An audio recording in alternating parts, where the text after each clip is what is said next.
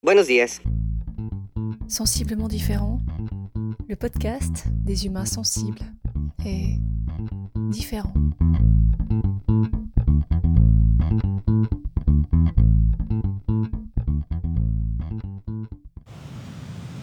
Jour 20. Parfois j'ai l'impression de remplir un journal de bord. J'ai l'impression de scanner mes dernières années ou ma vie entière à la lumière d'une thématique particulière. Au moment où je te parle, je me trouve sur le point du globe que je préfère, face à l'océan. Tu dois l'entendre d'ailleurs.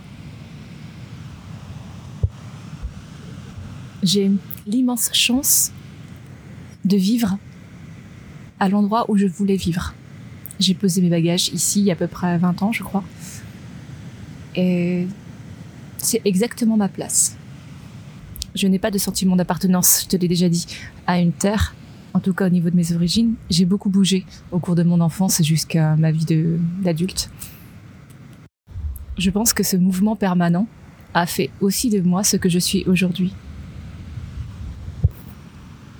Je ne pensais pas te raconter autant de choses de ma vie.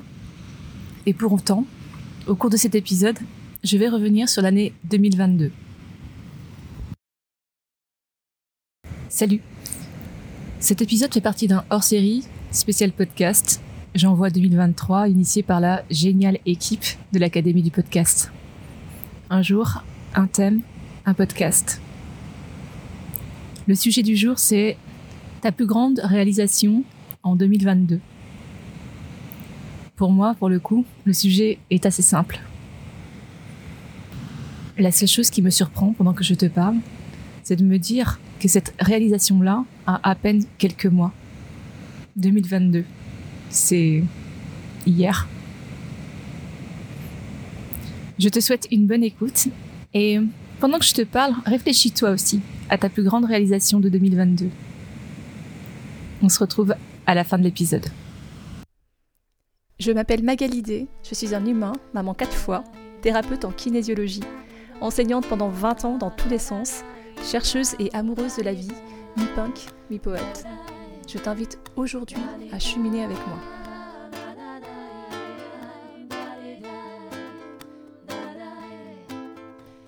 Abonne-toi à ce podcast que tu peux trouver sur toutes les plateformes pour ne rien manquer et participer à cette aventure extraordinaire, la tienne. Tu peux choisir d'être simple auditeur ou de devenir acteur.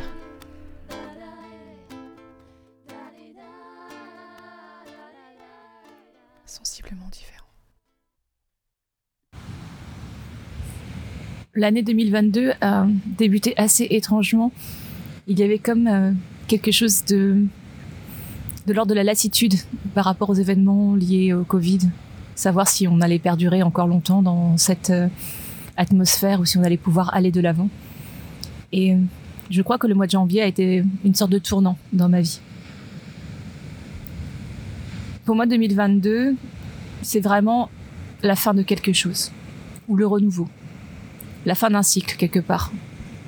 La fin d'un cycle commencé il y a un bon petit moment déjà. Mais réellement, ce qui me marque le plus dans cette année-là, c'est mon départ de l'éducation nationale.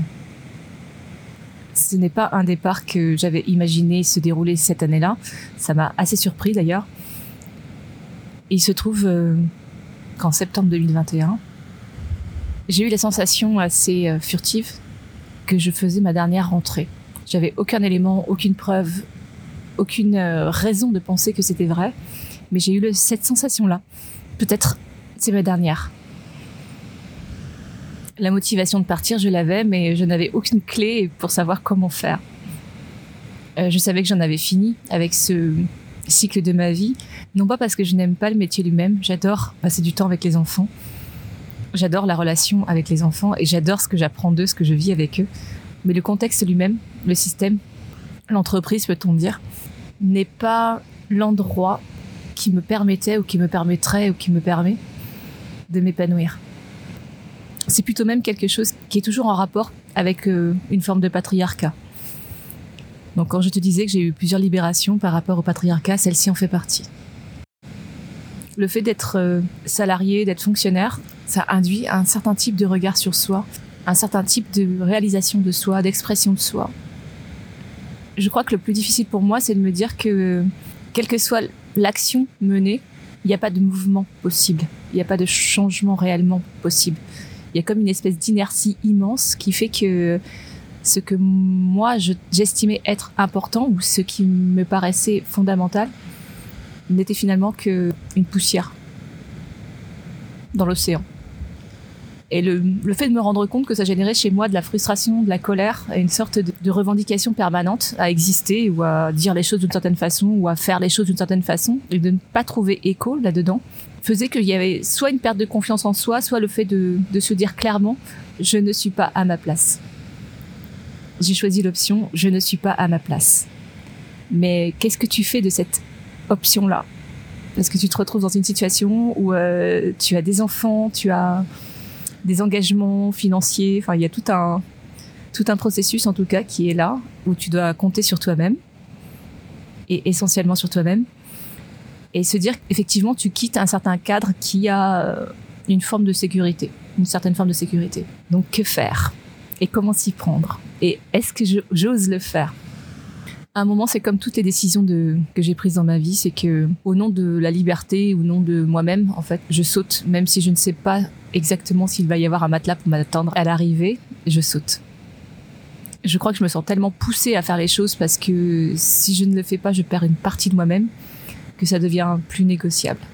Donc tant pis, Inch'Allah, je fais confiance à ce qu'il y a devant. Au pire, j'aurais osé. Au pire, j'essaierai autre chose. Au pire, une autre route va s'ouvrir pour moi. Mais quoi qu'il arrive, c'est une certitude pour moi que je quitte quelque chose que je ne souhaite plus, dans laquelle je ne me retrouve pas. Il se trouve que euh, lorsque cette certitude a été suffisamment installée, il y a certaines possibilités qui se sont ouvertes et j'ai pu partir dans une certaine forme de douceur, en tout cas avec une rupture conventionnelle que je n'avais pas du tout imaginée puisque je ne savais pas que ça existait dans ce métier-là. Ça m'a permis de faire une transition douce. Je ne dirais pas que c'est complètement confortable et rien n'est gagné. Et je déploie une énergie euh, phénoménale chaque jour pour construire mon nouveau système, mon nouvel écosystème. Mais la transition était douce. Enfin, dans ma perception de la douceur des possibles de ce que j'ai vécu jusqu'à présent. Faire ce pas-là m'a fait grandir et ouvre chaque jour des nouvelles portes pour moi. Que ce soit au niveau des rencontres, au niveau des opportunités, au niveau de ce que je comprends, au niveau de l'éventail des possibles que je vois. Le monde s'est agrandi. C'est comme euh, passer d'un bocal à l'océan. Je crois que c'est réellement ça. J'étais dans un bocal, j'ai sauté dans l'océan et au début, on se sent tout petit. Je crois qu'il y a eu à peu près un ou deux mois pour que je puisse intégrer l'information et me demander euh, quels repères j'allais construire et comment j'allais me réapproprier le temps, l'espace et puis toutes mes potentialités. Et depuis, depuis ce moment-là, en fait, je sens que j'œuvre à utiliser chaque parcelle de moi qui peut s'exprimer et qui peut s'exprimer dans le monde. Chaque capacité que j'ai, chaque compétence, je l'utilise, j'en fais quelque chose. Je la mets en action, en mouvement, et je la donne au monde. Je prends soin de chaque instant parce que je mesure l'étendue de la chance qui est la mienne d'avoir dit oui à la vie, d'avoir osé. Et le plus beau cadeau de la vie, finalement, c'est de se rendre compte après coup que l'aventure est incroyable. Encore une fois, je te disais, je n'ai de certitude sur rien quant au résultat, mais réellement, le chemin, le chemin vaut tous les efforts, le chemin, il vaut le coup. Il n'y a pas un instant où je me dis, et si je n'avais pas osé, j'ai du mal à imaginer ça aucune once de regret, aucune nostalgie. Le monde d'avant me paraît à des années-lumière en réalité. À des années-lumière de moi, à des années-lumière de mes croyances, comme si j'avais euh, lâché euh, une couverture, une carapace, quelque chose qui est tombé. Aujourd'hui, être devant l'océan pendant que je fais cet enregistrement, c'est symbolique parce que euh, il y a une réappropriation de mon espace-temps qui est immense. Et pour moi, ça fait partie de ce que je considère comme être la liberté. Je suis là, je regarde, j'observe, j'inspire. Je fais partie de toutes ces vibrations. J'en émets à mon tour. Et je me sens vivante. Et je souhaite réellement, profondément, sincèrement à chaque humain de cette planète de ressentir cette étincelle à l'intérieur de soi. Oser être soi. Je crois que c'est la plus belle chose que l'on peut s'offrir.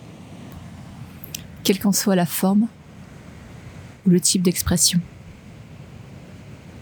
Je te souhaite d'être toi, pleinement toi-même, de découvrir les voies qui feront que tu te sentiras complètement aligné entre tes envies profondes et ce qui se présente à toi. Je te souhaite de vibrer et je te souhaite de créer. Pour l'heure, je sens la froideur de l'hiver et la chaleur du soleil. Je vais te laisser sur ces images, car accessoirement, j'ai une séance de chant à préparer pour ce soir avec une troupe d'énervés. Je suis contente de ça. Et je te souhaite une magnifique journée.